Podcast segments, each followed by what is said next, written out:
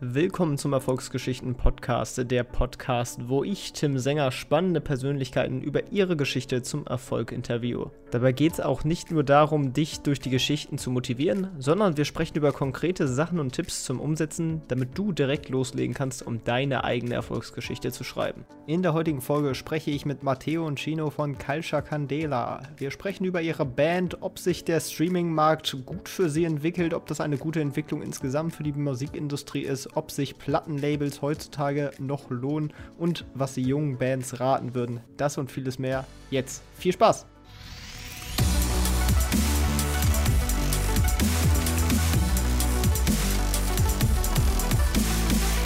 Moin, moin äh, zu Matteo und Chino von Culture Candela, die heute zu Gast sind und äh, freue mich ganz besonders, eine der erfolgreichsten deutschen Bands. Und ja, heute wollen wir mal so ein bisschen hinter die Kulisse eurer Erfolgsgeschichte und vor allem auch so ein bisschen auf die Business-Seite äh, schauen. Und ja, starten wir am besten mal direkt rein mit einem kleinen Einstieg. Was würdet ihr denn so für euch sagen, war der Durchbruch eurer Band?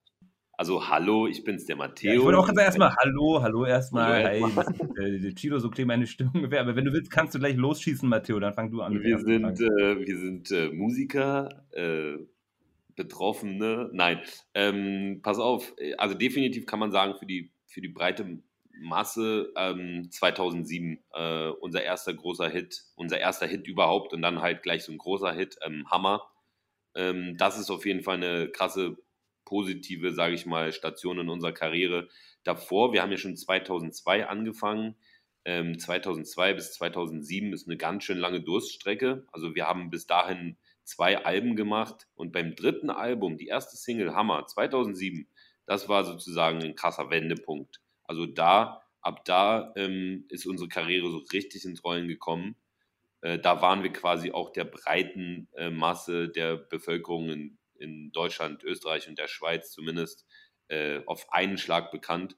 Und ähm, ja, also man kann schon sagen, dass das so die Karriere, Karriere richtig ins Rollen gebracht hat. Meint ihr, das wäre heutzutage einfacher oder schwerer, so mit sozialen Medien und so weiter, um das zu wiederholen, wenn man so aus dem Nichts startet? Hm, ist gar nicht so einfach zu beantworten, die Frage. Also bei uns, wie gesagt, wir kommen aus einer äh, quasi verglichen digitalen Steinzeit eigentlich. Damals war es wirklich alles irgendwie real life gefühlt.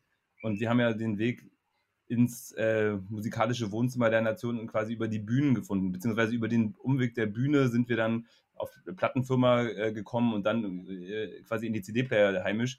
Heute ist ja ein bisschen anders. Heute ähm, äh, werden ja Karrieren oder zumindest so diese, diese Aufmerksamkeit erstmal in erster Linie im Social Media Bereich irgendwie generiert. Und da gibt es ganz, ganz spannende neue Formen. Also bei TikTok zum Beispiel kann mit gefühlt jeder irgendwie mit, äh, mit einem gut platzierten oder gut gesetzten äh, Video, gut ge also musikalisch auch äh, über Nacht zu großem Erfolg gelangen. Das ist auf jeden Fall spannend. Und das, ob es jetzt einfacher oder schwieriger ist, mag ich gar nicht zu beurteilen, weil es gibt natürlich sau viele Leute und man befindet sich ja damit auch sofort in einem weltweiten äh, Wettbewerb um die Aufmerksamkeit. Aber ähm, klar, diese ganzen Aschenputtelmärchen, die gibt es und die passieren eigentlich täglich. Und es ist auf jeden Fall interessant zu beobachten, was da alles noch so auf uns zukommt in der Zukunft. Also die, die Plattformen haben sich einfach geändert. Früher war es ja, wie Chino gesagt hat, ähm, Auftritte, Radio, Plakate kleben, und so weiter und so fort, ja. Heute ist es halt äh, das Internet, das Social Media, die verschiedenen Plattformen. Ähm, ich würde jetzt nicht sagen, dass man eindeutig sagen kann, was, ob es früher leichter war oder, oder schwerer. Es war auf jeden Fall anders. Und man kann aber definitiv sagen, wenn heute jemand eine Musikkarriere starten will und er sagt, ich verzichte auf die auf Social Media Präsenzen, dann hat er keine Chance mehr. Macht ihr das denn aktuell selber? Also ihr habt ja auch verschiedene Social-Media-Kanäle. Ähm, betreut ihr die mehr oder weniger selber oder macht das eine Agentur für euch, euer Management? Oder sagt ihr, ihr wollt da lieber die, die Hand dran haben oder macht euch das überhaupt Spaß sozusagen? Wir haben jeder für sich ein kleines Team an Twitter- und Instagram-Sklaven, die die ganzen Tag posten für uns. nee, ist Quatsch natürlich. Ähm, wir ähm, äh, machen das alles selbst eigentlich. Ähm, und ähm, ja, also wir lernen dabei quasi, während wir das machen, wie es funktioniert und ähm, kriegen da natürlich auch ganz viele so Rückschlüsse daraus. Ähm, ist auf jeden Fall ein spannendes Feld und ähm, passiert täglich fast Neues. Ist auf jeden Fall interessant. Ja, jetzt habt ihr auch gerade eben schon äh, angesprochen, dass ihr im internationalen Wettbewerb um die Aufmerksamkeit steht. Das ist eigentlich eine ganz gute Überleitung, weil ihr ja auch eine ganz internationale Truppe seid und ich finde auch eure Musik sehr international eigentlich ist vom Sound her und auch bestimmt international funktionieren könnte. Hattet ihr euch äh, bewusst sozusagen immer auf Deutschland fokussiert oder habt ihr auch mal mit den Gedanken gespielt, sozusagen mehr in die internationale Schiene zu gehen, weil ja auch euer Sound äh, doch sehr international ist, meiner Meinung nach zumindest. Also vielen Dank erstmal. Ähm, ich würde die Frage gerne dreiteilig beantworten. Also zum einen sehen wir uns als, als Deutsche, das sagen wir extra so offensiv, weil wir damit Leute ärgern können, die uns nicht akzeptieren als Deutsche. Für uns ähm, ist es normal, äh, so bunt zu sein. Und das ist auch äh, für uns die offene, bunte Gesellschaft in unserem Land die demokratische Gesellschaft. Das zum einen. Unsere Eltern sind natürlich aus anderen Ecken der Welt gekommen, äh, um für uns ein besseres Leben zu gewährleisten. Und äh, wir sehen uns auch in der Schuld, quasi als Kinder von Einwanderern auch ähm, hier was aufzubauen und, und fleißig zu sein und so weiter und so fort. Und wir haben das sozusagen eingeatmet und dieses Land zu unserem Land gemacht. Punkt. Der, niemand anders bestimmt darüber, sondern nur wir selbst. Ähm, wenn du sagst, unsere Musik ist international von quasi von der Qualität her, ist es eine coole Sache. Ich muss dazu sagen, dass in den letzten Jahren, seitdem wir Musik angefangen haben, die deutsche Musik sich qualitativ oder die Musik aus Deutschland sich qualitativ absolut krass gesteigert hat. Und mittlerweile, egal auf welcher Sprache die Sachen sind, die hier entstehen, können die mit amerikanischen und ähm, Sachen aus England oder sonst wo richtig mithalten. Also brauchen sich gar nicht verstecken. Ähm, und die andere Sache ist, ob wir darüber nachgedacht haben, eine internationale Karriere anzustreben. Ja, haben wir darüber nachgedacht. Das Problem ist allerdings, ähm, am Anfang unserer Karriere war das so, man konnte uns nicht so richtig einordnen, so, weißt du, in welche Schublade kann man die stecken, weil Leute kat kategorisieren ja ähm, alles immer gerne und man wusste nicht, Culture Candela, wohin gehören die? Gehören die jetzt in den Reggae, in den Rap, in den Pop, in den, in, in, in den Latin-Bereich?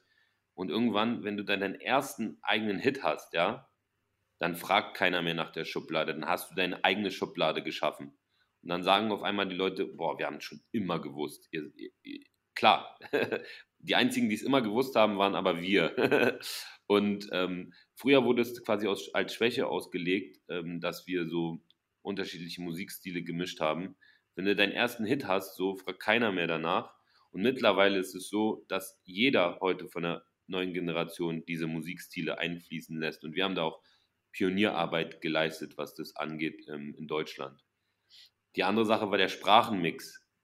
Man muss dazu sagen, in einem Land, wo die Leute mehrheitlich in Deutsch sich unterhalten, kommunizieren, schlafen, äh, also träumen auf Deutsch, miteinander reden, ähm, ist es von Vorteil, wenn du die breite Masse erreichen willst, wenn du Musik auf Deutsch machst, die die Leute auch fühlen. Ähm, das heißt, wir haben uns irgendwann beschlossen, und das war tatsächlich einer der wenigen bewussten Schritte in unserer Karriere, die Singles, die wir auskoppeln, mehrheitlich auf Deutsch zu machen. Ähm, sprich, siehe Hammer und so weiter und so fort. Die großen Hits sind alle mehrheitlich in deutscher Sprache. Wir haben aber so, wir haben es aber so gemacht, dass wir die deutsche Sprache so benutzt haben, dass sie auf einmal cool war, dass man auf einmal auch unsere Songs zwischen den internationalen Songs im Club hören konnte und es nicht peinlich war. Damals war deutsche Musik noch ein bisschen peinlich teilweise, hat man zumindest gedacht. Heutzutage hat sich das alles geändert und ich muss sagen, auch die, ähm, äh, die Toleranz gegenüber dem Mix von Sprachen in Deutschland mit Musik, die hier entsteht und von hier kommt, hat sich auch geändert zum Positiven. Aber eine Sache ist trotzdem noch ähm, ein Hindernis. Und zwar, wenn du eine internationale Karriere haben willst und zum Beispiel auf Deutsch Musik machst, dann klappt das einfach nicht. Also, wenn du jetzt sagst, du willst in Amerika erfolgreich sein oder in, in England oder auf der ganzen Welt, dann musst du auch in dieses Land fahren und dort sein und auch dort live spielen und immer äh, dort präsent sein. Und ähm, das haben wir uns zwar überlegt, dass wir unsere Sachen auch umschreiben und so weiter und so fort und nach Amerika fahren. Es gab auch quasi Verbindungen, Angebote, dies, das.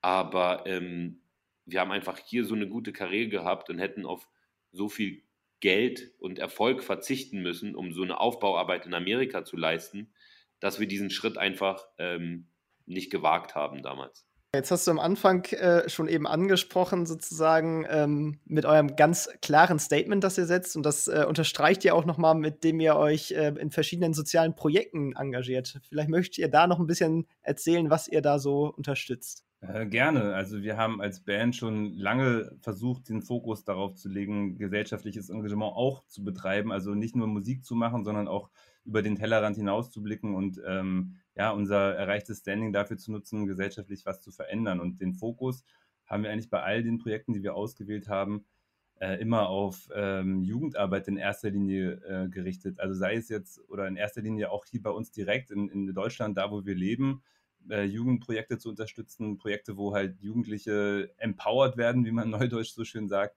Ähm, sei es jetzt, keine Ahnung, die Arche oder ähm, alle Kids sind VIPs, das ist ein Integrationswettbewerb von der Bertelsmann Stiftung oder Action Kids, eine Initiative, die sich gegen Kinderarbeit richtet. Also das sind auf jeden Fall so die Themen, die wir, die uns an, am Herzen liegen. Darüber hinaus haben wir mit der Band, äh, beziehungsweise in erster Linie Johnny von uns, hat in Afrika, äh, in, in, in Uganda ein Projekt namens Africa Rise gegründet. Das, äh, da kommt sein Papa her und da baut er auch eine Berufsschule auf äh, für, ja, für die Ausbildung von Jugendlichen, dass die eine Perspektive bekommen. Und solche Themen finden wir einfach geil, wenn Leute ähm, frühzeitig, wenn denen geholfen wird und denen halt Perspektiven ermöglicht werden in unserer Gesellschaft. Wenn wir jetzt so ein bisschen mal auf die Business-Seite schauen, dann hat sich ja auch so über, ja, im Endeffekt euren ganzen äh, Zeitraum, in der ihr als Band aktiv wart, das Musikbusiness auch ordentlich gewandelt und ähm, ja, mittlerweile liegt der Schwerpunkt dann doch tatsächlich in Spotify, zumindest bei äh, Zuhörern sozusagen. Und dann ist das ja immer so eine Sache, was man in verschiedenen Medien so liest, dass vom Streaming eigentlich gar nicht so viel rüberkommt und das meiste dann eher aus Konzerten, Merch und anderen Quellen kommt. Wie ist das bei euch so? Äh, leider ähm, ist es sogar nicht mal so, wie du sagst. Es wäre sogar wünschenswert, wenn es nach Zuhörern geht. Es geht tatsächlich auch nach Streams. Also manch ein Act hat halt zum Beispiel weniger ähm, ähm, monatliche Hörer, ähm, aber dafür streamen, wenn ich mir jetzt zum Beispiel Rap-Acts angucke, heißt jetzt nicht, dass die Rapper weniger äh, monatliche Hörer haben als wir, aber es gibt halt äh, diese Hardcore-Fans, die dann halt einen Song 2000 ähm, Mal pro Tag streamen, weil sie einfach auch Dau Dauerschleife äh, laufen lassen. Und das wird dann auch so abgerechnet. Und Leute, die zum Beispiel ähm, genauso viele monatliche Hörer haben, aber jetzt Leute, die äh, Fans haben, die vielleicht ein bisschen älter sind oder was auch immer, ähm, ähm, die dann den Song vielleicht nur einmal am Tag hören, ähm, trotzdem wird das nicht nach monatlichen Hörern abgerechnet. Das ist halt auch ein äh, großes Problem in dem Verrechnungsschlüssel. Ähm, und das ist ja auch so, dass quasi äh, du zahlst ja, du zahlst ja ein Abo für, für 9,99 und ähm, trotzdem der eine, der eine hört den Song halt quasi, ja, packt in seine Playlist, hört den Song halt ein, zweimal, dreimal am Tag und dann gibt es halt Leute, die bezahlen die, vielleicht mit der Kreditkarte vom Papa ähm, das Abo und hören aber diesen Song halt 6000 Mal. So, daher ist ähm, auch definitiv in unseren Augen äh, eine Reform von diesem äh, Abrechnungsschlüssel bei Spotify notwendig, aber das ist nochmal äh, eine andere Geschichte. Also, ihr müsst euch mal vorstellen, ähm, die breite Masse hat natürlich mit dem Business-Aspekt der Konsument hat mit dem Business-Aspekt natürlich nicht so viel zu tun. Aber wir ähm, sehen es auch als unsere Pflicht, die Leute ein bisschen zu educaten. Du musst dir ja vorstellen, wenn du einen Premium-Account hast, nicht einen Free-Account, einen Premium-Account, wo du 9,99 Euro zahlst, dann sind circa 240 Streams 1 Euro. Also 240 Premium-Streams. Von diesem 1 Euro behält Spotify einen Teil, dann äh, kriegt das Label einen Teil oder der Vertrieb und der Rest bleibt beim Künstler übrig. Das heißt also, du kannst dir vorstellen, wie viel Mal du einen Song streamen musst, damit zum Beispiel überhaupt die Produktionskosten drin sind. Geschweige denn, damit man davon leben kann. Ähm, jetzt in Zeiten der Pan also wir mit riesengroßen Hits, äh, wir hatten ja zwischen 2007 und 2012 quasi nur Hits am laufenden Bande. Ähm, wir können tatsächlich sagen, dass wir auch von Streaming leben können. Aber die größte Einkommensquelle erfolgreiche oder nicht erfolgreiche Musiker sind Live-Auftritte. Äh, das heißt, den meisten Umsatz machen wir mit Live-Auftritt. Zum Vergleich, wir machen ein, zwei Konzerte und haben den gleichen Umsatz wie ein halbes Jahr Streaming. Ja, das kannst du dir vorstellen, wie krass es ist in der Pandemie, dass für uns alle diese Möglichkeit der Live-Auftritte weggebrochen ist. Das ist finanziell ein riesengroßer Verlust. Nicht nur für uns, sondern auch für zum Beispiel unsere Crew, die hinter den Kulissen äh, dafür arbeitet, dass alles ähm, schön abläuft bei so einer Show. Es ist auch natürlich ein totaler emotionaler Verlust. Äh, schlecht für, für die mentale Gesundheit, wenn wir einfach nicht auftreten können und wenn die Leute keine Konzerte besuchen können. Aber vor allem äh, ist es eine riesengroße Einnahmequelle, die uns in der Pandemie weggebrochen ist. Also nicht nur uns, mit uns meine ich natürlich die äh, ganzen Künstler. Wenn man noch ein bisschen näher reinschaut, wie, wie viel kann man da sozusagen, kann man da Prozentwerte ranlegen? Wie ja. viel äh, Prozent so von Konzerten, wie viel ja. von Streaming? Ich kann dir sagen, dass circa 80 bis vielleicht 90 Prozent unseres Umsatzes Live-Auftritte sind. Ah, das ist schon definitiv eine Menge. Ja. Äh, da hängt natürlich auch extrem viel ran, ne? wie ihr auch schon eben gesagt habt, mit den ganzen Mitarbeitern. Ähm, die sind dann ja auch oft, sind die bei euch festangestellt oder sind die generell frei? Weil das ist ja auch oft. Nee, das ist in der Branche üblich so. Die meisten sind wirklich freiberuflich tätig, quasi Freelance oder selbstständig. Und das ist natürlich eine ganz prekäre Situation, die da entsteht. Die können ja nicht einfach irgendwie Kurzarbeitergeld beantragen oder oder, oder gar jetzt irgendwie, was normal vielleicht möglich wäre, die Branche dann so ein bisschen shiften, sagen, okay, dann mache ich jetzt Veranstaltungsmesse-Themen äh, oder so. Es ist ja komplett alles weggebrochen und insofern sind sie da wirklich echt ganz, ganz doll allein gelassen und die zugesicherten Hilfszahlungen, die sind auch ganz, ganz dürftig nur geflossen und das ist auf jeden Fall ein ganz, ganz miserabler Umstand, der auch jetzt echt schon lange anhält. Das ist wirklich richtig scheiße. Also es bedarf nicht nur eine Reform ähm, des Verständnisses für die Musikbranche in der breiten Bevölkerung. Es bedarf auch tatsächlich auch einer Reform äh, der Sicht der Politik gegenüber Selbstständigen. Weil stell dir vor, du bist halt zum Beispiel ein Soundmann oder ein Lichtmann oder ein Crewmember und lebst alleine sehr gut von den Engagements von jetzt Culture Candela, von den Konzerten, die du so 30 Stück oder so im Jahr, die du mit denen spielst. So. Du hast ein Häuschen oder eine Wohnung, die du vielleicht abzahlst, die gehört, du hast ein Leasing zu laufen, du ernährst deine Familie und du hast jahrelang Steuern gezahlt und zwar vielleicht 40, 50 Prozent.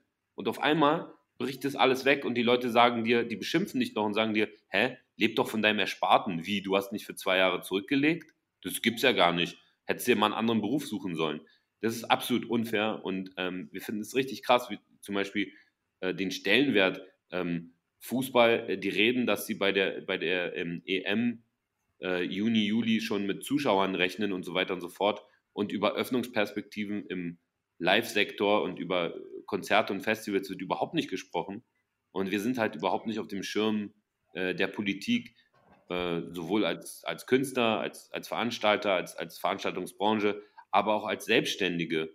Und ähm, das ist schon eine relativ unfaire Sache, muss ich sagen was uns auch richtig geärgert hat während dieser Zeit und auch oft beschäftigt hat und worüber wir auch oft ähm, diskutiert haben.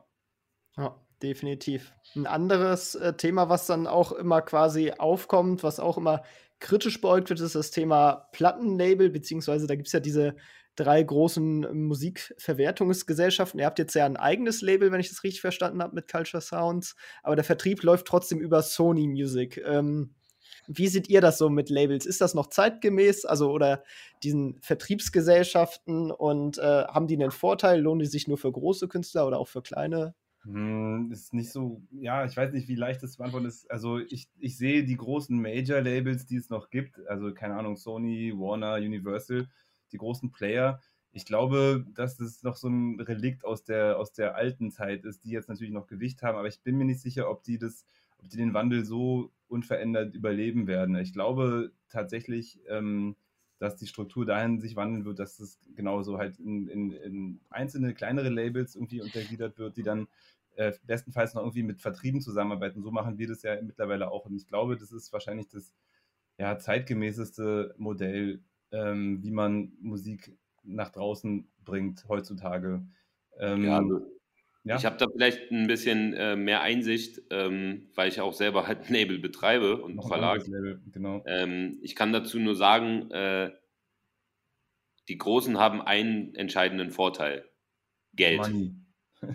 Äh, die haben sozusagen, das sind ja große Konglomerate, das ist ja nicht nur, die beschäftigen sich ja nicht nur mit Musik. Musik ist teilweise ja auch bei, keine Ahnung, äh, Firmen wie Sony oder, oder Universal und Co.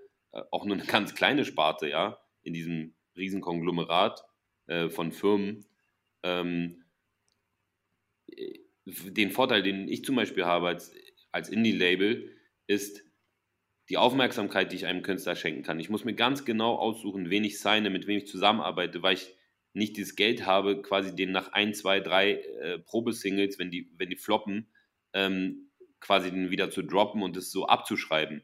Ich muss mir ganz genau aussuchen, mit wem ich zusammenarbeite und es gewährleistet aber auch für den Künstler eine längerfristige oder lang anhaltende ähm, Karriere, wenn man so will, ähm, weil ich die Leute auch langfristig aufbauen will. Und ähm, was die Majors quasi äh, nicht haben, was wir haben, ähm, wir können schneller Entscheidungen treffen und schneller bewegen, wie ein, wie ein Wiesel. Und die Großen sind halt quasi die Elefanten. Ähm, und ich habe auch äh, als ja, noch aktiver Musiker 19 Jahre Erfahrung. Und das ist vor allen Dingen etwas, was unbezahlbar ist. Wenn da jetzt so ein junger ähm, A&R sitzt, heißt jetzt nicht, dass ich junge A&Rs doof finde, aber wenn jetzt so ein 24-Jähriger im im äh, AR-Bereich sitzt, zum Beispiel bei irgendeinem Major-Label, ähm, der kann mir erfahrungsgemäß gar nicht das Wasser reichen. Das heißt, ich bin äh, ziemlich alter Fuchs und ich kann gewährleisten, dass ich äh, viel Aufmerksamkeit und viel Know-how an die, an die äh, unsere jungen Künstler äh, geben kann. Und zum Thema, wie sich das ändert oder geändert hat oder ändern wird, es ist ein bisschen so geworden, dass tatsächlich äh, durch die technischen Möglichkeiten heutzutage quasi jeder ein Label sein kann. Ja, das ist schon mal gut. Also jeder kann seine Musik quasi kostenlos promoten durch das Internet. Ähm, was, was aber wirklich Leute zum Beispiel brauchen, und hier kommen Labels ins Spiel, ist Struktur, Organisation, vielleicht auch die nötigen Geldbeutel und vor allen Dingen diese Erfahrung. Das heißt, das, was wir machen, ist eigentlich mehr eine Agenturarbeit. Also die Labels werden immer mehr zu Agenturen. Das heißt, wir betreuen die Künstler, ähm, wir geben ihnen Erfahrung, wir, wir, wir, supporten sie einfach in allen organisatorischen Sachen. Wir bezahlen natürlich auch die Promotion, die Videos, die Aufnahmen etc. etc. Aber was äh, heutzutage viel wichtiger ist, ist halt nicht zum Beispiel, wie vertreibe ich meine Musik, sondern wie gestalte ich das Große und Ganze. Und äh, deswegen werden äh, Labels immer mehr auch so zu Agenturen, die Großen haben, wie gesagt, den Vorteil, dass sie diesen riesen Katalog haben und die riesen Geldspeicher. Aber Independent Labels können heutzutage die großen etablierten viel besser ärgern als früher. Okay, also es ist definitiv auch immer noch quasi mehr für, also wenn man jetzt, nehmen wir jetzt mal hypothetisch an, ihr werdet irgendwie oder ihr werdet zurückversetzt, seid eine neue Band, habt euch jetzt gerade im Jahr 2021 in der Pandemie gegründet, habt eure ersten paar Songs äh, aufgenommen zu Hause oder so. Äh, wie würdet ihr da vor, äh, vorgehen? Wie würdet ihr da vielleicht an den Start gehen und ähm, versuchen, groß zu werden? Also ich muss dir ganz ehrlich sagen, wenn ich an die Anfangszeit äh, zurückdenke, wir waren natürlich dumm äh, und haben natürlich auch äh, quasi ja aus Unwissenheit teilweise auch nicht so die besten Deals abgeschlossen, aber das gehört dazu, weil wir waren halt jung, äh, wir brauchten das Geld, wir haben alle noch nicht so viel ähm, Erfahrung gesammelt und so weiter und so fort. Aber tatsächlich muss ich auch dazu sagen, wenn wir heute ohne dieses Know-how, was wir damals auch nicht hatten, starten würden, wir wären verloren. Also du brauchst irgendeine Art von Struktur, die das Ganze zusammenhält. Heißt jetzt nicht, dass es ein Major-Label sein muss. Es ist aber gut, wenn man zum Beispiel eine Crew hat, irgendwie ein Management oder ähm, ähm, halt Leute, die sich um gewisse Sachen kümmern, die dir auch halt äh, gewisse Sachen abnehmen, aber nichtsdestotrotz ist es auf jeden Fall besser, wenn man sich als Musiker oder als Künstler auch selber weiterbildet und eigentlich Ahnung hat von dem, wie das Business läuft. Das ist immer zu, zum Vorteil. Ähm, du musst natürlich auch ein Stück weit nur Künstler sein, aber es ist auf jeden Fall zum Vorteil, wenn du beides bist, weil das heißt ja Musik, Business. Das heißt, von der Musik Ahnung haben und vom Business Ahnung haben. Das ist auf jeden Fall zum Vorteil. Also egal, ob das jetzt ein, ein, gutes Team ist wichtig, egal ob es jetzt Management ist, Vertrieb, Label oder eine arabische Großfamilie. Auf jeden Fall ähm, ist Struktur immens wichtig. Wenn du das nicht hast, bist du verloren. Egal ob Independent oder Major. Jetzt hast du gerade das Thema Fehler schön angesprochen. Vielleicht mögt ihr beide mal je euren größten Fehler äh, nennen und was ihr sozusagen daraus gelernt habt. Fuck-up-Situations. Ich, oh, ich weiß es gar nicht. Also, man, also du hast es gerade so ein bisschen in Frage gestellt, ob das äh, alles perfekt so war, wie es in der Vergangenheit war, Matteo. Ich, ich, also klar, rückblickend kann man natürlich sagen, sind die Deals, die man am Anfang geschlossen hat, nicht so lukrativ gewesen. Aber ich glaube, genau durch diese ganzen Strukturen, die es mitgebracht hat, war es, glaube ich, zu dem Zeitpunkt richtig. Und deswegen würde ich es auch gar nicht unbedingt als Fehler sagen. Wir haben wirklich. Achso, so meinte ich das, sorry, so meinte ich es doch gar nicht. Äh, nee, nee, ich Rückwirkend mit der Erfahrung von heute gesehen, natürlich. Klar. Ich finde alles, alles gut, wie es gelaufen ist. Also nee, no, denke ich auch. Nee, so habe ich es auch nicht verstanden. Nee, genau, aber ähm, also äh, zur Erklärung, wir hatten ganz am Anfang halt, äh, also wir haben wirklich alle äh, Vertragstypen mehr oder weniger mal durchgehabt. Am Anfang wirklich ein Künstlervertrag mit einem Indie-Label, das dann weiter lizenziert hat ans Major-Label. Dann hatten wir irgendwann einen Bandübernahmevertrag äh, direkt beim Major-Label sozusagen ohne dieses Indie dazwischen. Und mittlerweile sind wir quasi unser eigenes Label und haben nur noch ein Vertriebsdeal. Also diese ganzen Formen sind wir durchlaufen und ich glaube, jedes Mal hat man halt auch was dazugelernt.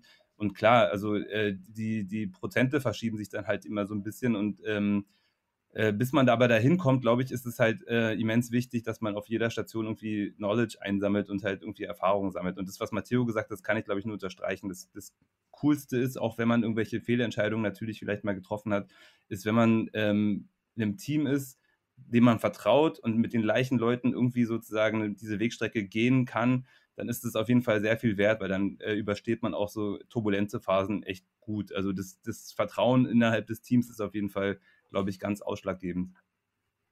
Fehler, die wir gemacht haben, mein Gott, also klar, ich kann jetzt mich echt nicht an so eine Situation erinnern, es gab. Es gab wahrscheinlich viele kleinere Situationen, aber es war jetzt nichts, was uns irgendwie umgebracht hätte oder, oder unsere Karriere ruiniert hätte. Natürlich macht man mal vielleicht einen Song, der nicht so geil ist, den man dann später, ein paar Jahre später nicht mehr machen würde. Oder aber weißt du, es gibt nichts jetzt irgendwie, wo wir irgendwie Menschen großartig wehgetan hätten oder wo wir irgendwie einen super krassen Fail äh, gelandet hätten. Die ein oder andere äh, Fernsehshow oder die ein und ein, das ein oder andere Interview hätten wir nicht machen müssen. Mein Gott, aber so ist es halt. Da lernt man dann halt auch draus. Und ansonsten all good. So war eine geile Reise bis hierhin. Ja, ich denke mal, das ist auch eben der wichtige Punkt, denn am Ende ist ein Fehler nur ein Fehler, wenn man nichts daraus lernt. Und solange man irgendwie was daraus mitnimmt, dann äh, und ja, halt dann vielleicht in der nächsten Situation anders agiert, dann hat man da auf jeden Fall auch was mitgenommen. Exakt. Absolut. Also das, das Coole ist, glaube ich, bei allem, was sozusagen möglicherweise war, wir bereuen halt nichts davon. Also alles, was wir gemacht haben, war zu dem Zeitpunkt wahrscheinlich äh, richtig. Und wenn es nicht so geil war vom Outcome her, haben wir daraus auf jeden Fall was mitgenommen und gelernt. So. Und das ist, das ist das Coole an der ganzen langen Zeit, die wir mittlerweile da schon uns rumtummeln dürfen. Wenn ihr jetzt ein Learning an eine neue Band weitergeben könntet, welches wäre das? Hm, ich würde trotz allem, trotz Social Media Hype und äh, sowas, ich würde, glaube ich, jeden ermuntern, auch quasi im Real Life stattzufinden und wirklich vor echten Menschen auf einer Bühne zu stehen. Ich weiß, das ist gerade nicht möglich, pandemiebedingt, aber grundsätzlich glaube ich, dass es auch in der Zukunft ähm, eine Rolle spielen wird, weil es einfach ein, ein, ja, ein Bedürfnis ist und die Menschen, glaube ich, äh, gemeinsam eine gute Zeit haben wollen an einem Ort, also mag sein, dass es nicht das alles Lügen straft und in zehn Jahren gibt es nur noch äh, Roboter und irgendwelche gestreamten Konzerte. Ich hoffe es nicht. Für mich wäre es sehr traurig, wenn es darauf hinausläuft. Ich finde es cool, wenn es quasi analoges Entertainment auch noch stattfindet. Und ich glaube, dass es eine sehr, sehr gute Schule ist, wenn man halt da durchgeht, auf einer Bühne zu stehen vor anderen Menschen und da halt quasi Entertainment zu überzeugen. Und ich glaube, das, das, das schult einen als Künstler ungemein. Also die größte Weisheit, die ich jemandem mitgeben kann, der gerade anfängt, ist, Talent ist nicht alles. Und das bewahrheitet sich immer wieder. Gilt auch für andere Bereiche natürlich, zum Beispiel Sport oder so. Talent ist wirklich maximal die Hälfte der Miete. Also es ist harte, verdammt harte Arbeit. Wenn man nicht fleißig ist, kann man noch so talentiert sein. Ich habe so viele Talente einfach scheitern sehen, sowohl im Sportbereich äh, als, auch, als auch im Musikbereich wenn man denkt, man ist geil und man denkt, man muss nicht trainieren, so, ey, was, also Beispiel, ikonisch, Michael Jordan. Was denkt ihr, wie dieser Typ trainiert hat? Der, der war sowieso ta talentierter als alle anderen, aber er hat noch be besenkter trainiert als alle anderen. Das heißt, ohne hätte er das vielleicht gar nicht geschafft, was er geschafft hat. Man braucht immer, immer wieder äh, neue Herausforderungen. Man muss wirklich richtig fleißig und on point sein, sonst äh, nützt einem das scheiß Talent in Anführungszeichen gar nichts. Und ähm, was mich zum Beispiel manchmal ankotzt äh, bei, bei meinen Newcomern so, ähm, ich muss denen quasi als Boomer erklären, hey Leute, Social Media Arbeit ist wichtig, weil die glotzen die ganze Zeit in ihre, in ihre Handys rein so, aber machen sozusagen nichts, was für die Karriere förderlich wäre. Und ähm, ich muss sagen so, ey Leute, sag mal, also peilt ihr das nicht? Ist ja sozusagen, man muss auch so ein bisschen Zuckerbrot und Peitsche machen, also Good Cop, Bad Cop so. Weil wenn man den Leuten oder den Künstlern zu viel abnimmt und zu viel sozusagen das das äh, Bett bereitet, so, dann äh, werden die bequem und es geht nicht. Also das heißt, wir arrangieren alles und machen eine gute Infrastruktur und kümmern uns um Dinge so. Aber wenn ich dann noch jemanden aufmerksam machen muss, ey, mach doch mal Promo für deine neue Single oder poste mal den Trailer, dann raste ich aus. Weißt du, was ich meine? Von daher, ich kann nur sagen, ähm, womit sich der Kreis wieder schließt, man muss definitiv auch on point sein, fleißig und wenn man nur talentiert ist, wird es niemals reichen. Auf jeden Fall. Eine Frage, die ich gerne immer zum Abschluss stelle, ist die Frage nach einer Buchempfehlung. Wenn ihr den Zuhörern ein Buch empfehlen könntet, wenn ihr nicht so gern lest, vielleicht auch eine allgemeine äh, Medienempfehlung. Ähm, genau, habt ihr da was, was ihr den, den Hörern ans Herz legen würdet? Was sind Bücher? Hm, da kann ich gerne einspringen, weil ich tatsächlich noch einer der wenigen Verrückten bin, der tatsächlich noch Bücher auch auf Papier liest, nicht mal irgendwie auf dem Kindle oder irgendwie so einem Tablet, sondern ich lese gerne noch mit, mit, mit Seiten, die ich umblätter. Und äh, aktuell lese ich einen äh, ja, quasi Roman, den ich sehr cool finde, von Christian Kracht. Äh, Eurotrash heißt der. Das ist aber, also ja, das ist ähm, ein sehr schönes Buch, was ich eigentlich sehr gern mag, weil, äh, weil ich den Vorgänger davon damals schon vor 20 Jahren gelesen habe, Faserland. Aber vielleicht inhaltlich ist es, glaube ich, cooler, ein Sachbuch zu nennen. Und da äh, möchte ich jetzt auch keinen Exoten, das ist auch quasi ein Bestseller, dürfte man wahrscheinlich auch kennen, aber fand ich ein sehr interessantes Buch äh, von Richard David Precht heißt er, der äh, Fernsehphilosoph, der hat geschrieben über künstliche Intelligenz und den Sinn des Lebens. Das finde ich auf jeden Fall ein starkes Buch, kann ich auf jeden Fall jedem ans Herz legen. Also, ja. Da habt ihr eure Tipps. Sorry. Sehr, sehr gut. Nee, packe ich auch auf jeden Fall gerne in die Beschreibung. Ey, Matteo, du kannst gerne auch eine, eine Serie empfehlen oder Genau, Netflix. Medium, wenn du ja, möchtest. Ja, ihr wollt jetzt nur, nur mich integrieren. Ist schon okay. Ich finde ja Inklusion auch gut, Freunde. Nein, ähm, eine Serie empfehlen. Oh, Dicker, da gibt's, da gibt's äh, richtig. Wo soll ich da anfangen? Game of Thrones? okay. Ist eine gute Serie, wenn auch das Ende fragwürdig war. ich finde, das Ende war Katastrophe, Dicker. Richtig schlimm. Ich habe mich tot geärgert. Ähm, Oder, achso, sorry, erzähl. Ich finde, ja, ich finde Ozark geil.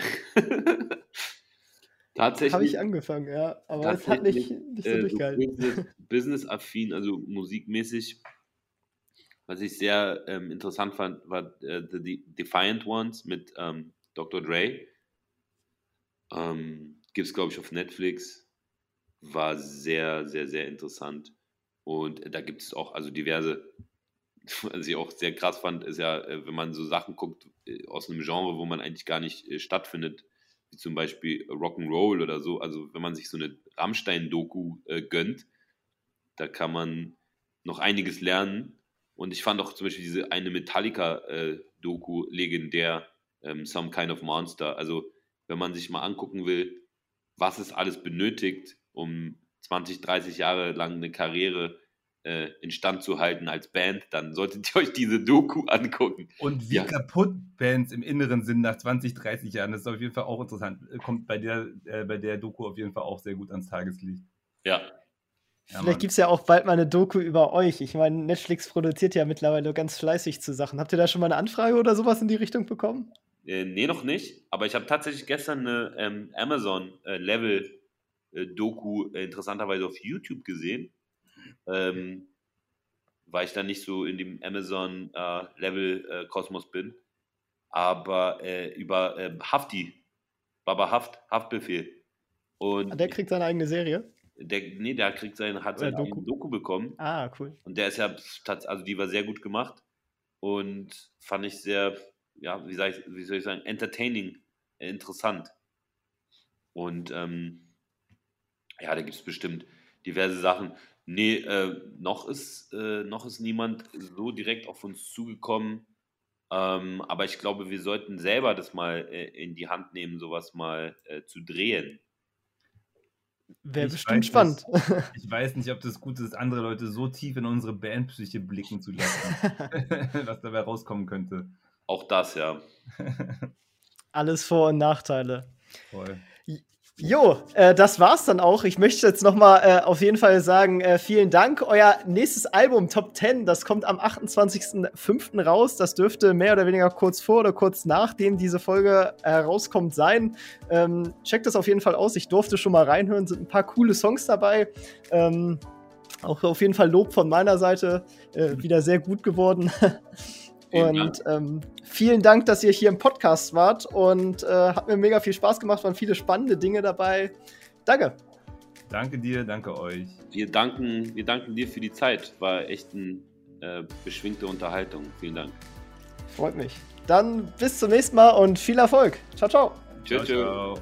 Das war's auch schon mit dieser Folge vom Erfolgsgeschichten Podcast. Alle angesprochenen Links findest du in den Shownotes und auf erfolgsgeschichten.org.